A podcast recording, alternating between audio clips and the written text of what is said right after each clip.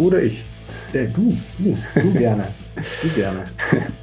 Ja, meine Lieben, herzlich willkommen zu einer neuen Folge von New Finance Rocks, der zweiten Folge. Wir sind heute in Würzburg, Domstraße Nummer 18. Nummer 18 bei Patrick Hammacher. Freuen uns sehr, hier zu sein. Sehr angenehmes, sehr äh, gemütliches Büro. Und äh, ja, wir wollen uns heute auch über das Thema Erfolg ein wenig unterhalten. Also vielleicht auch deinen ganz persönlichen Weg zum Erfolg, mhm. ähm, der ja sicherlich auch noch nicht zu Ende ist. Du hast ja noch einiges vor. Ähm, freue mich auf jeden Fall auf das Gespräch. Ja, ich freue mich auch sehr. Herzlichen Dank und schön, dass ihr hier seid. Ähm, wobei man hat ja bisher eigentlich nur dich gehört, Rainer. Die Karin, auch von New Finance, ist ebenfalls da. Du kannst ja ganz kurz vielleicht mal Hallo sagen. Ja, hallo, ich freue mich auch, dass ich hier bin. Patrick, du hast ähm, mir vorhin erzählt, du, du bist gar kein, ähm, es ist hier Unterfranken, ne? Das ist Unterfranken? Das ist Unterfranken, ja. Genau, also Würzburg ist Unterfranken, auch wie ich finde die schönste Stadt in Bayern. Da hast du recht. Genau. Und äh, du bist aber gar kein gebürtiger Unterfranke. Nein, ich bin kein gebürtiger Unterfranke, ich bin gebürtiger Niedersachse. Ich wurde in Wolfenbüttel geboren. Ich glaube, die meisten kennen Wolfenbüttel entweder vom Handball her oder noch eher vom Jägermeister, weil da kommt auch der Jägermeister her. Und äh, ja, da wurde ich damals vor jetzt mittlerweile über 37 Jahren geboren. Mhm. Und jetzt steht hier auch eine BVB-Tasse auf dem Tisch. Was hat es damit auf sich mit deiner Dortmunder Vergangenheit? Ja, meine Eltern sind beides gebürtige Dortmunder und genau daher rührt wahrscheinlich auch die echte Liebe, wie es ja heißt, zum BVB. Mhm. Schaust du heute noch jedes Spiel? Äh, jedes Spiel schauen nicht, also zumindest nicht live, aber natürlich gucke ich, äh, wie mein Verein gespielt hat und natürlich gucke ich auch ähm, ja, abends dann die Zusammenfassung, das ist ganz klar. Mhm. Muss ja. Wie kommt man, es ist ja eine relativ bunte Geschichte, ähm, ich weiß ja auch schon so ein bisschen was, auch aus unserem Vorgespräch, wie kommt man von Dortmund oder von Wolfenbüttel nach Dortmund, von Dortmund dann irgendwie auf mehreren Stationen nach Würzburg? Ja, alles auf den Gleisen der Versicherungsschiene wenn man das so fast sagen kann. Ähm, mein Vater ist und war schon seit, ja, seitdem ich geboren bin und sogar noch länger, äh, schon immer in der Versicherungswelt unterwegs. Und äh, da haben ihn quasi seine Aufgabengebiete äh, quer durch die Nation geschickt. Also erst, erst Dortmund, äh, dann ähm, in Braunschweig, das ist ja da in der Nähe von Wolfenbüttel, äh, mhm. wo ich geboren wurde, äh, dann über Oldenburg in Niedersachsen, dann kurz über Leipzig und dann kam Würzburg und ja, Würzburg jetzt schon seit, ich kann es nicht genau sagen, als ich in die fünfte Klasse kam, sind wir nach Würzburg gezogen und deswegen fühle ich mich als Würzburger und bin, glaube ich, auch mittlerweile hier anerkannt, auch wenn ich nicht ursprünglich aus Franken komme. Mhm. Dein Vater spielt ja in deinem Leben äh, eine große Rolle. Du hast ja auch den, den elterlichen Betrieb übernommen. Da werden wir ja. auch noch ein bisschen näher drauf zu sprechen kommen. Aber dein Vater war nicht ursprünglich Makler. Er hat auch früher, glaube ich, tatsächlich für eine Gesellschaft gearbeitet, richtig? Ja, richtig. Er hat äh, sogar für drei Gesellschaften gearbeitet, die aber über kurz oder lang alle dann wieder zusammengekommen äh, sind. Und heute gibt's diese drei Gesellschaften nur noch in Form von einer Gesellschaft. Mhm. Ich nenne jetzt keinen Namen. ähm, eine davon, ähm, vielleicht für die Hörer, die schon ein bisschen betagter sind, die kennen noch die Nova Krankenversicherung. Da hat's bei ihm angefangen. Ähm, ich glaube, äh, vorher war es, glaube ich, doch noch eine weitere Versicherung. Ja, dann habe ich doch nicht ganz richtig gesagt. Vorher war es noch eine weitere Versicherung in Wuppertal. Da hat er seine Ausbildung gemacht. Mhm, zum Versicherungsfachwirt, Kaufmann. Ja, da war er im Vertrieb. Äh, ich mhm. weiß, ich glaube, ja, Versicherungskaufmann müsste, es, müsste es damals gewesen sein, ja. ja. Es war irgendwie, ähm, er hatte mir neulich erzählt, er ist jetzt 50 Jahre, ist er tatsächlich schon in der Versicherungsbranche. Ja, Wahnsinn, eine lange ja. Zeit. Ja. Wie lange bist du jetzt in der Versicherungswirtschaft insgesamt? Ich bin jetzt äh, seit 15 oder 16 Jahren, nee, 15 Jahren bin ich jetzt schon dabei mit mhm. ganz klassischer Ausbildung, Studium, alles was dazugehört. Aber es sind schon ja, ein bisschen mehr als 15 Jahre. Mhm. Und dein Vater hat dann irgendwann den Schritt gemacht von der Gesellschaft zum Makler. Ja, Genau, richtig. Wann war das? Da fragst du mich was. Das kann ich dir nicht genau sagen, aber es müsste auch so in etwa schon 20 Jahre her sein. Mhm. Okay. Ja. Das heißt, du bist eigentlich auch in diesem Maklerunternehmen auch ein Stück weit groß geworden. Oder hast du es mal von, von, letztlich von der Pike auf dann auch miterlebt? Ne? Ja, also von der Pike auf miterlebt habe ich das Ganze. Ähm, aber so richtig groß geworden jetzt hier in unserem Büro. Also es war jetzt nicht so, dass ich als als äh, mittel, mittelgroßer Knirps irgendwie hier schon im Maklerbüro äh, selbst mit rumgehüpft bin, weil ich nämlich ursprünglich eigentlich gar nichts mit der Versicherung nicht zu tun haben wollte, aber es eigentlich für mich gar nicht in Frage kam, mhm. dass ich äh, Versicherungsmensch werde. Ich habe nämlich eigentlich gedacht nach meinem Abi, dass ich Ingenieur werde. Ingenieur? Ja. Welche genau. Richtung? Maschinenbau, beziehungsweise im Speziellen tatsächlich Fahrzeug- und Motorentechnik. Okay. Das war nämlich das Studienfach, was ich angefangen habe und wo ich auch mein Vordiplom drin gemacht habe. Also ich mhm. bin so ein halber äh, Maschinenbauer. Echt? Ja, das habe ich in Stuttgart gemacht und bin dann allerdings äh, nach meinem Vordiplom ja, wieder zurück nach Würzburg gegangen, mhm. ähm, weil ich gesagt habe, ja, dieses Ingenieur werden ist vielleicht doch nicht genau das, was ich irgendwann mal machen möchte. Und ich hatte da auch immer das Bild, aber wahrscheinlich auch so dieses Bild, was die meisten Außenstehenden auch von Versicherungsleuten haben. Aber beim Ingenieur dachte ich, der sitzt da in seinem karierten Hemd in irgendeinem stillen Kämmerlein mhm. und rechnet da den ganzen Tag rum und hat keinen Kontakt zu anderen Menschen. Mittlerweile, ich habe viele Bekannte, die Ingenieure sind, weiß ich, dass es was anderes ist, aber damals dachte ich das eben, dass es so sei.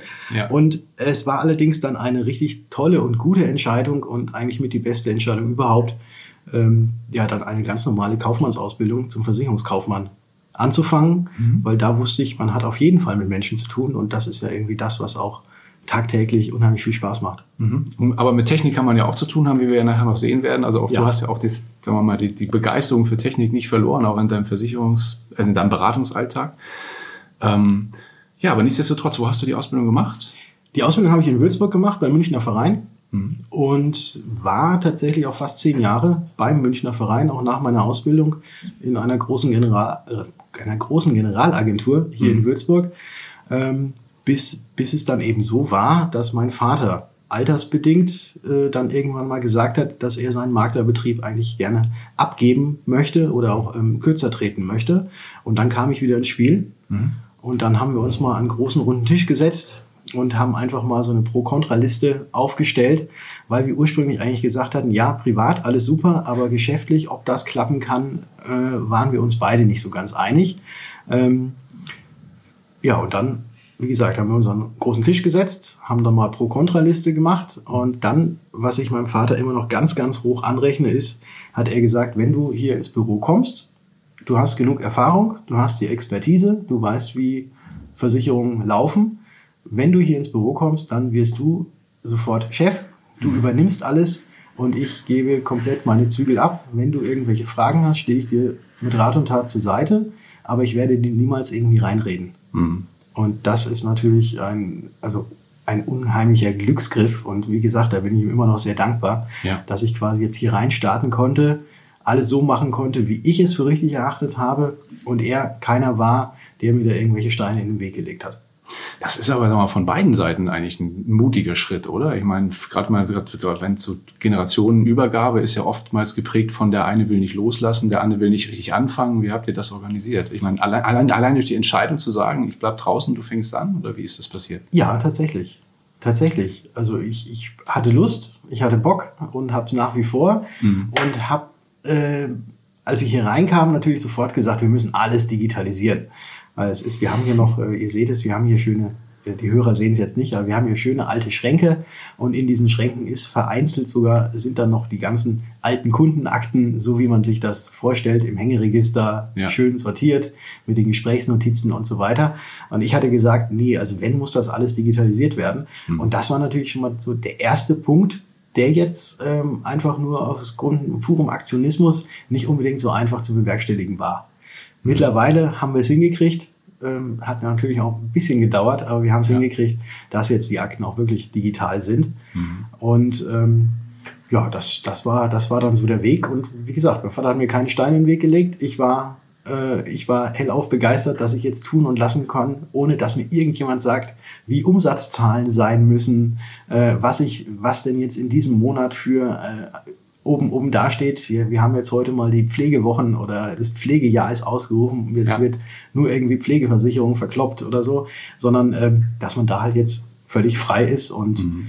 ja, das ist auch so, das ist irgendwie eine ganz, ganz schöne, schöne Sache, schöne Einstellung, weil man dann ganz normal beraten kann und da ist ja immer irgendwas zu tun, mhm. aber man eben jetzt keinen Druck von irgendwelchen Seiten hat, dass man irgendetwas tun und machen muss. Ja, Ja, aber nichtsdestotrotz stelle ich mir das, sagen wir mal, auch in dieser, in dieser Zeit, in der man das dann übernimmt, äh, schon äh, sehr anspruchsvoll vor. Wie war denn dein erster Tag, als du hier am Schreibtisch saßt? Kannst du dich daran erinnern? Äh, ja, da kann ich mich dran erinnern. Ähm, ich saß da und habe mir gedacht, okay, krass. Vor ein paar Tagen saß ich noch ein paar Häuser weiter übrigens. Das war nämlich die Generalagentur, ist tatsächlich auch in der Domstraße in Würzburg mhm. und äh, Domstraße 8. Und ich, wir sind jetzt hier in 18. Also sind eigentlich nur fünf Häuser weitergezogen. Ja. Ähm, deswegen war der Anfahrtsweg morgens von zu Hause eigentlich derselbe. Ja, ich habe denselben Parkplatz wie immer gehabt. Ähm, und dann saß ich hier und habe mir gedacht, okay, jetzt äh, bin ich Makler. Das ist schön. Was, was mache ich denn jetzt? Mhm. Ja, und dann äh, ja, wurden die ersten Kunden angerufen. Ja, wie haben die los. Kunden darauf reagiert? Wie waren die ersten Gespräche? Äh, durchweg sehr, sehr positiv. Also es kam tatsächlich nichts Negatives. Ich glaube auch mit aus dem Grund, weil natürlich viele schon immer mal gefragt haben, äh, weil mein Vater ja damals auch schon 68 gewesen ist, mhm. wie es denn mit der Betreuung um sie weitergeht. Ähm, und da war es natürlich so, dass, jetzt, dass es jetzt schön war, dass mein Vater jetzt endlich die Lösung auch mit präsentieren konnte und sagen mhm. kann, ja, das macht mein Sohnemann. Ja. Ne? Apfel fällt nicht weit vom Stamm. Mhm. Und ähm, da haben wir eine gute Nachfolgeregelung gefunden. Mhm. Und es wird alles genauso bleiben, wie es auch früher gewesen ist. Mhm. Ja, nicht alles ganz genauso. Du machst ja doch ein bisschen was, sagen wir mal, selbst und anders. Ne? Also du hast schon einen anderen Style reingebracht ins Unternehmen. Ja, ich habe einen anderen Style reingebracht. Das, das ist schon richtig. Äh, es wird immer digitaler bei uns und mittlerweile ist es bei mir auch so, dass ich zum ganz, ganz großen, überwiegenden Teil tatsächlich nur ähm, Video-Online-Beratung mache und gar nicht mehr wirklich beim Mandanten bin oder die Mandanten hier ins Büro kommen lasse, mhm. sondern dass wir das Ganze online machen. Man hat natürlich dadurch auch einen weiteren Radius, den man quasi ähm, ja, bespielen kann, wenn man das so sehen möchte. Vorher alle irgendwie aus dem Raum Würzburg und Umgebung, jetzt Deutschland, zum Teil sogar weltweit. Mhm. Ähm, und da hat sich ein bisschen was geändert. Ähm, aber ansonsten, was jetzt so eine Beratung angeht über Versicherung, ich glaube nicht, dass, äh, dass da jetzt so ein relativ junger Kerl einem alteingesessenen Makler noch irgendwas vormachen kann, was ein vernünftiges Verkaufsgespräch ist und wie das Ganze abläuft. Mhm. Also ich glaube, da habe eher ich mehr von meinem Vater gelernt als äh, andersrum. Ja, aber wenn er von heute auf morgen sozusagen oder so von heute morgen übernommen hast, wie, wie, wie, wie hast, du hast eben gesagt, du hast viel von ihm gelernt. Wie ist das abgelaufen, das Lernen sozusagen von, von deinem Vater?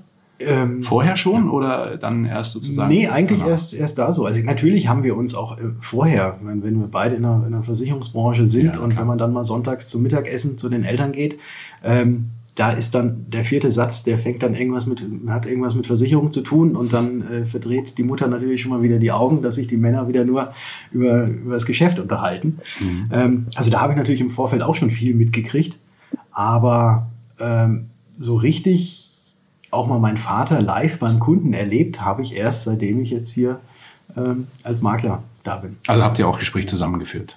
Ja, ja, ja. Wir haben am Anfang natürlich, also erst im Vorfeld wurden, war es natürlich so, dass sämtliche Kunden von meinem Vater informiert wurden, dass ich ja. jetzt mit ins Geschäft gehe, weil es ist ja auch diese ganzen rechtlichen Fallstricke und alle rechtlichen Geschichten, die man da beachten muss weil bei so einer Geschäftsübergabe. Mhm. Das äh, war natürlich alles, alles gegeben. Und wir sind dann auch schon mal gemeinsam raus oder natürlich, wenn Mandanten hierher kamen, waren wir auch gemeinsam da. Und äh, ich habe erstmal so, Vater hat mich halt ganz gut eingeführt, wenn man das so sagen möchte. Mhm. Ja, und deswegen war das überhaupt gar kein Problem. Und es gibt ganz viele Geschichten, ähm, die man so, so jetzt erzählen kann, wo natürlich, und das kennt glaube ich jeder, der in der Versicherungsbranche ist und, und Vermittler ist oder auch selbst einen Versicherungsmakler, Versicherungsvermittler hat, ähm, man ist ja irgendwie so alles in, in einem Alter. Das ist mhm. immer so zehn Jahre rauf runter, aber man hat ja so die Klientel, die in etwa so das gleiche Alter hat oder auch gleich tickt irgendwie. Ja. Und da war es ein paar Mal ganz interessant zu sehen, dass wenn wir dann zu Geschäftskunden raus sind, ähm, dass bei denen es genauso war, dass da jetzt irgendwie die Nachfolger ebenfalls mit am Tisch saßen. Mhm. Und dann haben sich die Alten unterhalten und die Jungen haben dann das andere gemacht. Ja, ich kann mich noch gut erinnern, also früher gab es ja noch so ein bisschen, also mein Vater war, hat sich den Versicherungs, die Versicherungsthemen nicht von einem Makler organisieren lassen, sondern, ähm, sondern damals von einem Generalagenten. Und äh, der kam einmal im Jahr äh, vorbei, hat so ein Jahresgespräch geführt, brachte eine Flasche Cognac mit, kam mit so einem alten Mercedes 200D, kam der auf den Hof geritten, mhm. hat die Cognacflasche auf den Tisch gestellt, die war dann nach zweieinhalb Stunden leer und dann war für ein Jahr wieder alles in Ordnung. Mhm. Ähm, genau so, genau so. Ja, so habt ihr das auch gemacht. Ja, haben, ja, ja es ist, nur es war, war kein 200er D, sondern es war ja. 500er, egal. Okay. Genau, wie viele Kunden betreust du jetzt aktuell? Mm, das ist, äh, ja, also wir haben tatsächlich ähm, mehr Kunden auf dem Papier, als es tatsächlich sind, weil mein Vater damals, als er das Maklerbüro angefangen hat, ähm, auf irgendeine Nische gezielt hat und da ständig in unseren Zeitungen hier in Würzburg und Umgebung für die äh, Tierhalterhaftpflicht, im Speziellen die Hundehalterhaftpflicht Werbung gemacht hat. Mhm. Und da gibt es sehr, sehr viele Einzelmandate also, oder zumindest Einzelverträge, ähm, die halt darüber noch gekommen sind. Damals konnte man mhm. ja auch noch über die Zeitung ganz gut ähm, auch akquirieren. Mhm. Ähm, deswegen tatsächlich, die Zahl klingt mehr, als sie eigentlich ist. Also es sind über, über zweieinhalb, nee, dreieinhalbtausend wow. äh, Mandanten, mhm. offiziell, beziehungsweise ähm, Versicherungsnehmer, wenn man, wenn man das so sieht, wovon allerdings ähm, ja, knapp 2000 den Hunden zugänglich ist und mhm. ähm, da jetzt auch nicht viel mehr anderes mit dranhängt. Okay, ist aber trotzdem dann so ein Schwerpunkt bei euch, das ist das Tierthema. Ähm, war es. War es. War es, ja.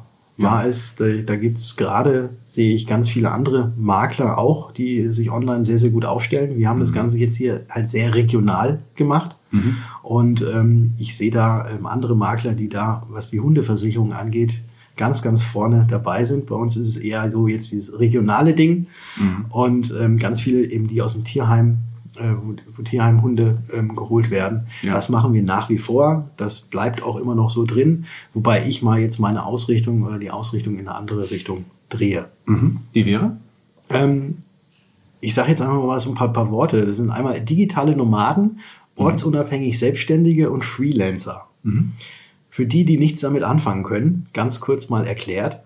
Äh, ein digitaler Nomade hat nichts mit äh, einem Mietnomaden zu tun oder mit Leuten, die mit einer Karawane irgendwo durch die, äh, durch die Sahara ziehen, sondern ähm, so bezeichnet man eigentlich diejenigen, die ein ortsunabhängiges Laptop-Business haben. Also welche, die eigentlich nur ihren Laptop oder ihren Computer und eine Internetverbindung benötigen, um ihr tagtäglich Brot zu verdienen.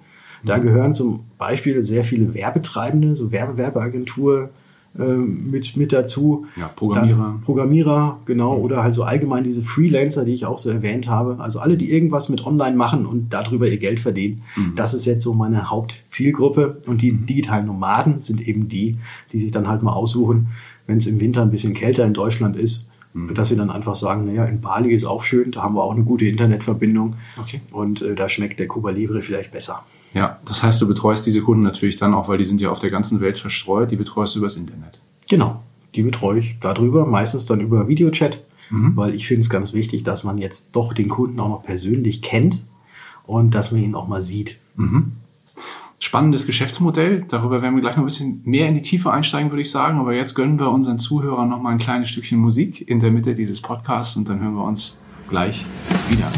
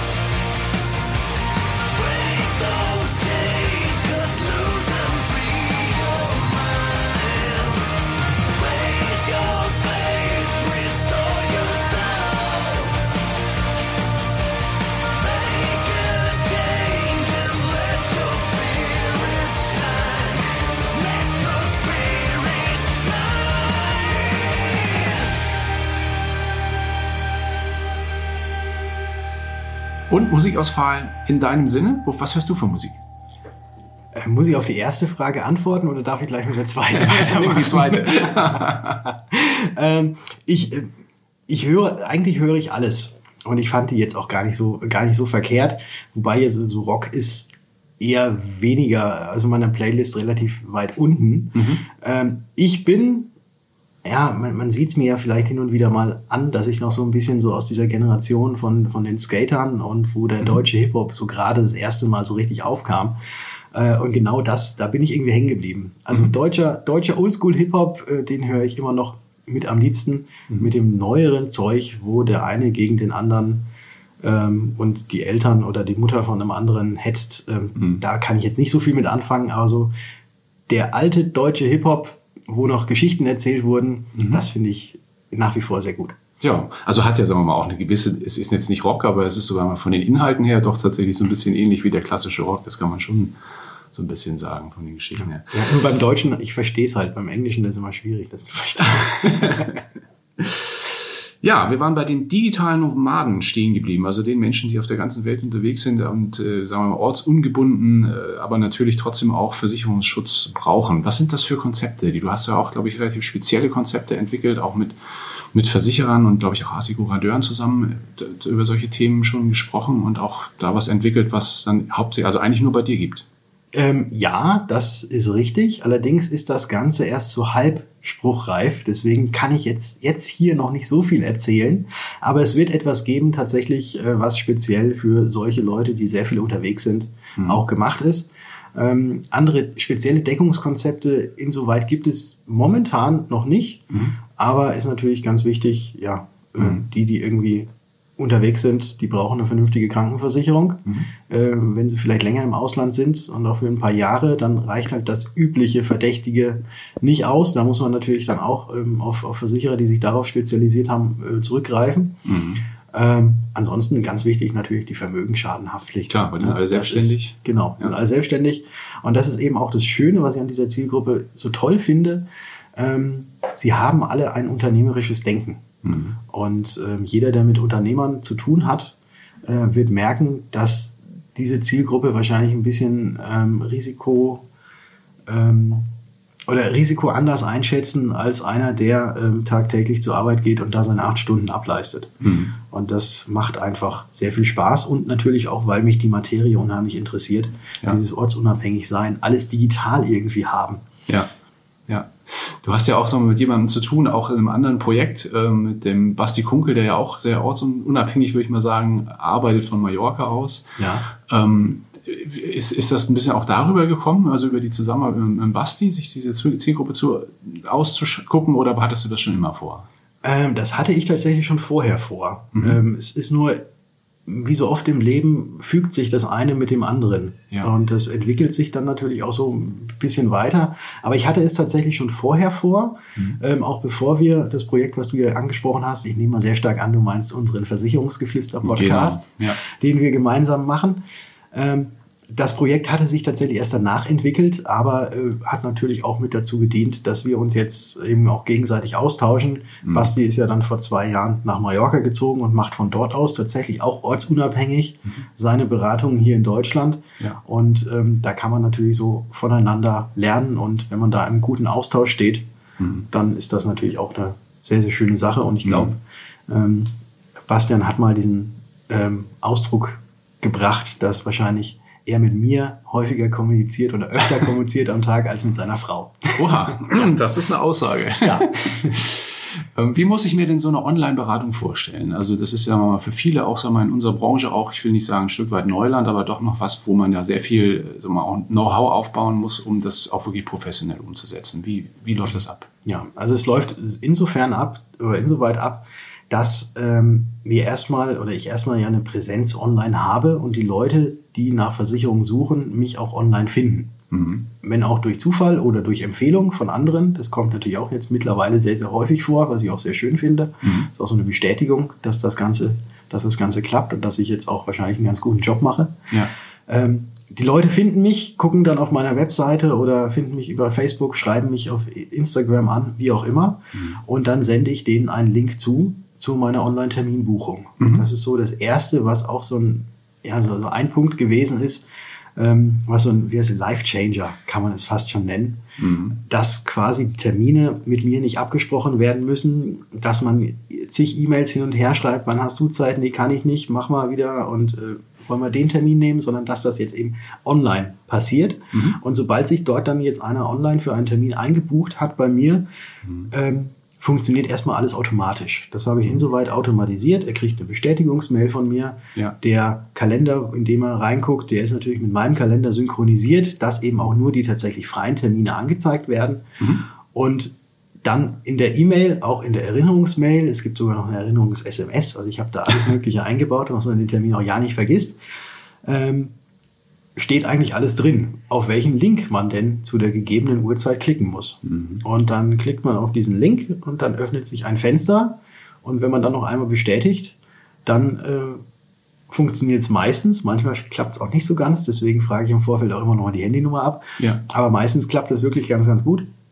Dass dann äh, der Gegenüber äh, bei mir in meinem Laptop-Monitor mhm. auftaucht und wir dann ganz normal miteinander, miteinander sprechen, so wie viele es vielleicht von Skype oder von ja. äh, der Videotelefonie her kennen. Mhm. Und dann läuft dieses Beratungsgespräch genauso ab, als ob man sich tatsächlich in Persona gegenüber am Tisch sitzen würde. Mhm. Okay, das ist also sozusagen, also Videoberatung klar, aber dann eben auch mit Austausch von Dokumenten, nehme ich an, im System selbst oder wie macht ihr das? Ja, also da gibt es je nachdem, je nachdem über, über welches System man das Ganze macht. Ich biete da auch noch so eine Auswahlmöglichkeit, weil auch äh, viele der Freelancer ein Tool eh schon ständig im Einsatz haben und warum so. soll ich die dann noch auf irgendein anderes Tool irgendwie verweisen? Mhm. Weil wenn sie eh darüber immer mit anderen Leuten kommunizieren, dann nutze ich das halt ja. äh, ebenfalls. Deswegen kommt es jetzt darauf an, über welche Plattform man das Ganze macht. Aber ähm, in der Regel ist es, oder ist es eben auch da möglich, dass man Dokumente ganz normal austauscht mhm. über, über so ein, so ein Sharing-Portal, dass mhm. das Ganze natürlich auch sicher ist. Das ist klar. Ja, okay. Äh, du hattest mir mal gesagt in einem anderen Gespräch, dass dir das Thema, also da gehen wir mal ein bisschen, also von, von dem Thema digitalen Online-Beratung weg zu diesem klassischen Versicherungshandwerk. Das ist für dich ja auch ein sehr wichtiger, wichtiger Faktor deiner täglichen Arbeit. Du hast mir mal gesagt, auch da kommt es dir sehr auf Qualität an. Also, dass man, sagen wir mal, das, die, dieses Handwerk des, des Versicherungsberaters, Versicherungsmaklers wirklich beherrscht. Ja. Ähm, du, du, hast es ja jetzt ganz klassisch gelernt, aber wie, äh, sagen wir mal, hältst du dich da up to date? Wie, wie machst also, wie gewährleistest du diese Qualität? Ähm, durch Weiterbildung und durch den Austausch mit anderen Kollegen. Mhm. die quasi auch in, der, in demselben Bereich irgendwie unterwegs sind. Also eins meiner Steckenpferde ist natürlich auch äh, jetzt, wie ich vorhin schon gesagt habe, jetzt die Krankenversicherung, mhm. ähm, aber auch natürlich biometrische Risiken allgemein, also gerade Berufsunfähigkeitsversicherung ist natürlich auch für solche Leute extrem wichtig. Ja. Ähm, und da gibt's, es gibt ja eigentlich in, in, allen Bereichen gibt es ja Kollegen, die sich gut auskennen, mhm. äh, mit denen eben im ständigen Austausch stehen, mhm. weil da ist ja, also wenn man online mal unterwegs ist, es gibt so viele Makler, die ebenfalls auch online unterwegs sind und da lohnt es sich halt dann auch mal nach links und rechts zu gucken, mhm. den Austausch und vielleicht kennen das auch äh, viele Makler, die Einzelunternehmer sind, den ganzen Tag nur mit den Kunden oder allein im Büro sitzen ähm, ist vielleicht auch ganz nett, aber so der fachliche Austausch bleibt wahrscheinlich ein bisschen zurück, wenn man so ein Einzelkämpfer ist. Mhm. Und deswegen ist halt online auch eine super Möglichkeit, mhm. ähm, sich da weiterzubilden, sich zu vernetzen mit anderen Kollegen, mhm. von den anderen Kollegen zu lernen und auch selbst natürlich irgendwas weiterzugeben. Ähm, ansonsten gibt es natürlich ja auch ganz viele Online-Anbieter und Seminare und es gibt auch noch offline irgendwelche Roadshows und so ja. weiter und so fort. Und ich glaube, das Aller, Allerwichtigste ist, dass bevor man ein Produkt verkauft, sich tatsächlich auch mal die Versicherungsbedingungen durchzulesen. Ganz klassisch sozusagen. Ja, ja, ja. natürlich. Ähm, dieses, dieses Thema Netzwerk, das ist auch ein interessanter Aspekt. Ne? Also ich, ich habe die Versicherungswelt ja noch äh, kennengelernt, so sehr stark wettbewerbslastig, ne? also wo der eine den anderen nicht so richtig was gegönnt hat. Das ist ja noch gar nicht so lange her. Mhm. Und äh, dieser Netzwerkgedanke, der scheint sich jetzt aber immer mehr durchzusetzen. Also dass die Leute, sagen wir mal, mehr auf Kooperation setzen als auf äh, Ellenbogen. Ja. Nimmst du das auch so wahr? Und, Absolut. Und das ist doch eigentlich ein toll, ich meine, dann bist du ein neuer Typus, äh, würde ich jetzt mal sagen, oder davon mhm. gibt es auch immer mehr. Mhm. Ähm, wie, wie, siehst du da die Zukunft? Also ich, ich sehe die Zukunft der Finanzberatung auf jeden Fall genau in diesem in diesem Umfeld, dass man nicht gegeneinander schießt, sondern dass man miteinander und gemeinsam irgendetwas auf die Beine stellt, vielleicht auch in kleineren Gruppen gemeinsam irgendwie seine, seine Kunden ähm, weiterbringt, weil der eine ist Spezialist in diesem Bereich, der andere ist Spezialist in einem anderen Bereich. Mhm. Und ähm, ich glaube, dass Generalisten, die irgendwie alles anbieten und vieles können und vieles vielleicht auch nicht können und sich dann doch nochmal probieren, ähm, dass da, glaube ich, ganz, ganz hohes Fehlerpotenzial liegen kann. Mhm. Und aus diesem Grund ähm, denke ich mal, wenn man sich jetzt spezialisiert hat in irgendeine Richtung, in irgendeine Zielgruppe mhm. und es kommt ein Mandant, ein potenzieller Mandant und hat irgendwelche anderen Anforderungen, die man, wo man jetzt nicht so tief drin steckt, dann kostet es ja eine Menge Zeit, sich da einzulesen und wahrscheinlich wird man es nicht schaffen, so tiefgehend alles wirklich zu begreifen. Und das möchte ich natürlich, bevor ich irgendetwas verkaufe, mhm. ähm, dass ich dann halt sage, ich habe hier einen Kollegen, der macht das ausschließlich, der kennt sich da aus. Mhm. Vielleicht kann man da mal weiterempfehlen. Und ähm, ja, meiner Erfahrung nach ist das alles ein Geben und Nehmen. Ja. Und äh, man, man tut, glaube ich, auch nicht schlecht dran und man schmälert, glaube ich, auch nicht seine eigene Kompetenz, wenn man auch mal einem Kunden sagt, pass mal auf, da bin ich nicht der Profi für, aber ich kenne einen, der ist Profi. Mhm. Ich glaube sogar, das steigert sogar die eigene ähm, Kompetenzwahrnehmung des ja. äh, Kunden. Ja. Wie sieht dein persönliches, also deine, wie sehen deine persönlichen ähm, unternehmerischen Erfolgsfaktoren aus? Das ist jetzt mal eine philosophische Frage. Eine, ja, sehr, sehr philosophisch. Erfolgsfaktoren jetzt äh, für mich, äh, also auf, mein, auf meinen Betrieb umsatzmäßig ähm, abgezielt oder auf mich als Person, wie zufrieden ich bin? Du, kannst du dir aussuchen, also was dir wichtiger ist. Okay, Umsatz ist, naja, naja, nee. Okay, was mir wichtiger ist, ist äh, erstmal meine persönliche Zufriedenheit mhm. dass ich gerne zur Arbeit gehe, dass ich das, was ich tue, auch mit Herzblut mache, mhm. dass ich es vernünftig mache und anderen Leuten helfen kann. Hier steht ein Plakat an der Wand, also ein Bild an der Wand, da steht Do what you love, love what you do. Ist das so dein ja. Motto? Ein Stück weit? Das ist schon so ein Stück weit mein Motto. Ja. ja. Also ich könnte mir nicht vorstellen, irgendetwas anderes zu tun, wo ich irgendwas machen müsste, um Geld zu verdienen, wovon ich, worauf ich überhaupt gar keinen Bock habe. Mhm. Mhm. Also ich glaube, das hängt schon sehr stark, sehr stark miteinander zusammen, dass man, dass man etwas liebt, was man tut. Mhm. Äh, das merken die Kunden und dann wird, glaube ich, auch entsprechend die Qualität äh, besser. Mhm. Ja, und das ist so, das würde ich dazu sagen, dass das mhm. einer der Faktoren ist, ähm, die das Ganze ausmacht. Okay, also nicht zahlengetrieben. Ähm, mach, mach's mal ein bisschen transparenter. Was, was sind für dich so Erfolgsmomente im, im Alltag? Also wann bist du, sag mal, richtig happy, dass du sagst, das war ein guter Tag? Ja, wenn ich eine Nachricht kriege von einem Kunden, dass er gesagt hat, und das kommt leider oder Gott sei Dank äh, doch hin und wieder mal vor. Mhm. Gut, dass wir damals über die Krankenzusatzversicherung gesprochen haben. Ich war jetzt im Krankenhaus und lag Einbettzimmer und es war echt gut, dass ich keine schnarchenden Leute neben mir hatte. Mhm. Sowas bestätigt einen dann wieder, äh, dass man da irgendwas Vernünftiges und was Richtiges gemacht hat. Ja, ja. ja. Das ist so, also das Feedback, das Feedback von zufriedenen Kunden. Mhm.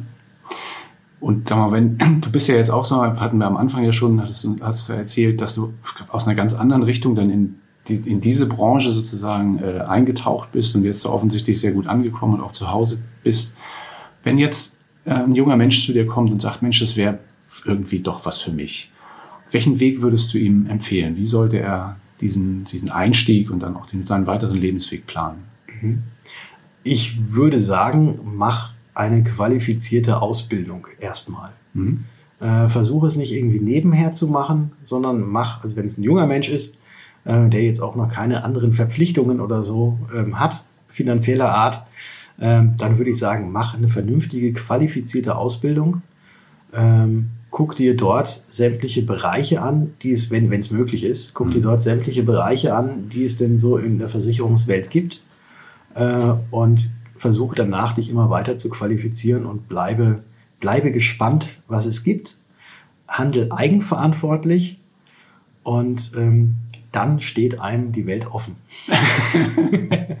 als Versicherungsmensch. Mhm. Ja. Als Makler oder als ähm, Mehrfachagent, als Ausschließlichkeitsvertreter oder würdest du sagen, das ist egal?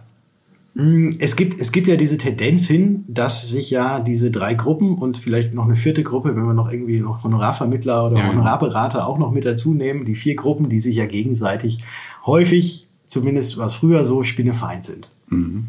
Äh, aber ich glaube, es ist letzten Endes, auch wenn ich jetzt auch aus Maklersicht äh, da drauf gucke, letzten Endes kommt es immer darauf an, dass man für den Kunden irgendwas Gutes tut und dass man irgendwas Gutes hat. Und äh, natürlich ist man, wenn man in der Ausschließlichkeit ist, irgendwo an seine Produkte, die man anbieten kann, so, ja, man ist gebunden. Mhm. Ich wollte gerade sagen, ein bisschen gebunden. Nein, man ist gebunden, weil es gibt ja keine Ausweichmöglichkeiten nach links und rechts. Mhm. Ähm, von dem her hat man natürlich deutlich mehr Möglichkeiten, wenn man ungebunden ist und aus diesem Riesenportfolio auswählen kann. Mhm. Aber wenn man in der Ausschließlichkeit ist und da auch irgendwie seine Nische gefunden hat und da auch einen vernünftigen Job macht, und mhm. ich glaube mal jetzt nicht, dass nur weil ein Makler immer die Versicherung XY als Privathaftpflicht als beste einstuft, dass jetzt, wenn man in Ausschließlichkeit ist, dass da das Premium-Modell der Privathaftpflicht so viel schlechter ist, weiß ich nicht. Ich glaube mal, die haben alle vernünftige Produkte, mhm. äh, wo man jetzt nicht unbedingt die Hände über dem Kopf zusammenschlagen äh, muss und Haare raufen muss und sagen, oh Gott, wie kann man nur? Mhm. Äh, von dem her denke ich auch, dass einer in der Ausschließlichkeit, wenn er einen vernünftigen Job macht und seine Kunden vernünftig berät, auch noch eine Zukunft hat, wobei es als Makler wahrscheinlich einfacher ist. Mhm. Ja, Albert Einstein hat mal gesagt, ähm, mich interessiert die, also sinngemäß, ne? ich weiß nicht, ob es jetzt wörtlich richtig ist, aber mich interessiert die Zukunft mehr als die Vergangenheit, denn in ihr gedenke ich zu leben. Wie sehen bei dir die nächsten drei oder fünf Jahre aus und wo möchtest du hin? Hm, wo möchte ich hin? Ich, mir fällt da gerne noch ein anderer Spruch von Albert Einstein ein, aber der passt jetzt hier gar nicht mit dazu. kennst, du, kennst du das mit dem, mit dem ähm, das Weltall und die Dummheit von Menschen ist unendlich? Ja, das kenne ich ja. ja bei, beim Weltall bin ich mir nicht so ganz sicher. genau. Ähm, aber zurück, zurück zur Frage. Zukunft. Äh, die Zukunft, genau. Wo möchte ich in Zukunft ähm, sein? Wo möchte ich hin? Also momentan läuft es tatsächlich sehr gut.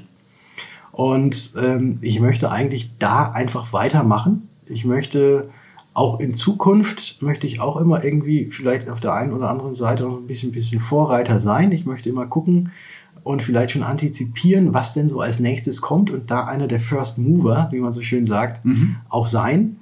Ähm, was jetzt vergrößerungstechnisch vielleicht, da wird immer ganz viel davon geredet, man muss jetzt skalieren und skalieren und noch größer und ja, noch, noch ja. weiter und so werden.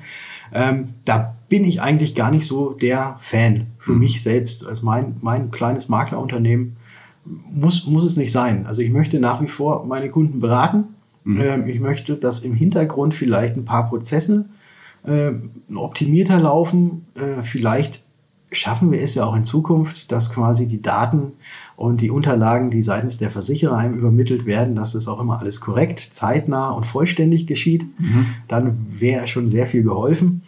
Ähm, also die, im Hintergrund die Prozesse irgendwie ein bisschen verschlanken, ja. aber selbst so mit dem Aufwand, den ich momentan betreibe, einfach so weitermachen, glücklich sein, genug Freizeit haben, mhm. äh, genug Gespräche führen und ja, eigentlich, ich, ich, kann, ich kann da nicht, nicht viel sagen. Also ich möchte jetzt nicht irgendwie der Amazon des, der Versicherung werden oder so. Nein. Sehr gut. Also es hört sich ein bisschen so an, als wäre deine Zukunft schon angekommen. Das ist, äh, finde ich, äh, sehr erfrischend und auch ein schöner Moment, sowas mal zu hören. Man sagt ja nicht jeder, alle träumen immer von morgen und wenn es für dich jetzt schon so ist und du dich wohlfühlst, ist doch alles. Ja, cool. es gibt natürlich immer irgendwas noch, in, keine Ahnung, irgendwie ein noch größeres Auto, noch größeres ja, Haus, ja. ne? Und dann, äh, dann noch die dritte Yacht oder so, mhm. ne? die man irgendwo in Saint-Tropez stehen hat. Ja. Äh, aber das muss nicht sein. Das muss nicht sein. Ich, ich bin tatsächlich sehr zufrieden mit dem, so wie es gerade ist und wie es läuft. Und äh, da einfach konsequent weitermachen und dann gucken wir mal, was kommt. Ja, dann wünsche ich dir, dass das auch alles so, äh, so bleibt und so wird, ähm, wie du es dir vorstellst. Vielen Dank. Wir entlassen jetzt ähm, unsere Hörer äh, mit diesem sehr schönen Schlusswort, wie ich finde, in das nächste Stück Musik, das aber du uns raussuchst. Das heißt, es wird wahrscheinlich kein Rock werden dieses Mal. Mhm. Ähm, ich bin gespannt, was wir jetzt zu hören kriegen. Und ja, bis zum nächsten Mal kann ich nur sagen, schaltet gerne wieder ein hier auf New Finance Rocks. Freuen uns, wenn ihr uns auch weiterempfehlt, auch entsprechend in den sozialen Netzwerken. Und ja, bis zum nächsten Mal. Und was hören wir jetzt? Ich muss aber kurz überlegen, aber ich denke mal, es gibt ein Lied, Und zwar ist es vom Blumentopf. Und Blumentopf hat dieses Jahr auch, oder Ende letzten Jahres, glaube ich, auch ihr letztes Konzert gegeben, weil sie jetzt nach über 20 Jahren aufhören. Und genau aus diesem Grund gibt es ein Lied von Blumentopf, das heißt Ja ist mein Manager. Und wenn ihr in diesem Lied einfach Manager durch Versicherungsmakler ersetzt, dann hört es euch einfach mal an, dann wisst ihr, für was wir da sind. Yeah, yeah,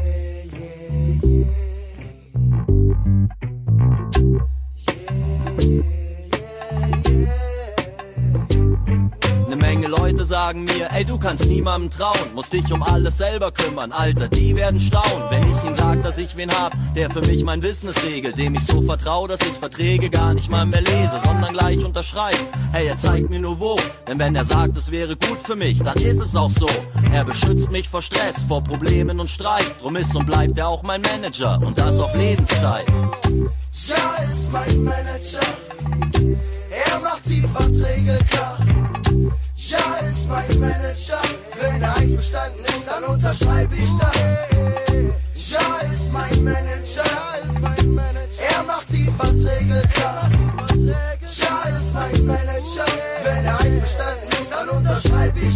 Meine Eltern sagen, ich muss endlich raus aus meiner Hängematte um mir einen festen Job suchen, und einzahlen in die Rentenkasse. Denn wenn man heute nicht an morgen denkt, dann wird man morgen mal an gestern denken. Doch dann ist es zu spät zu ändern. Ich sollte mein Geld nicht verschwenden, sondern lieber sparen. So geht's mir mit den Scheinbar genau wie mit den Haaren. Ich sag, weißt doch, Pläne und Verträge sind wichtig, doch keine Sorge, ich hab da jemand, der regelt mein Business. Ja, ja, ja, ja, ja, ja, ja, ja.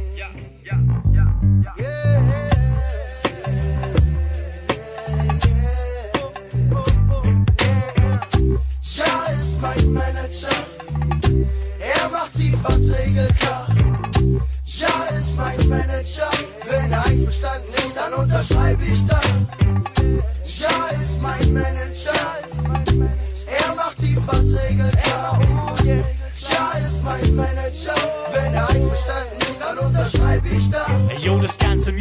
Biz ist ein gottloses Geschäft. Denn du wirst ausgebeutet und verheizt wie Broses und echt. Alle sind furchtbar nett und versprechen einem das Beste. Doch was sie wollen, sind deine Urheber- und Leistungsschutzrechte. Ja, sie reden von Lizenzen und sagen, dass du Punkte kriegst. Geben dir einen dicken Vorschuss gleich nach deiner Unterschrift.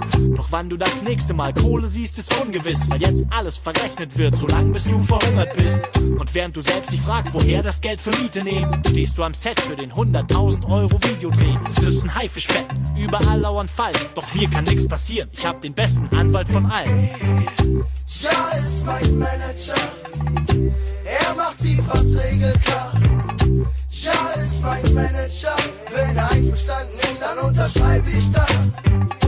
Ja, ist mein Manager, er macht die Verträge klar. Oh, ja, ist mein Manager, wenn er einverstanden ist, dann unterschreibe ich da.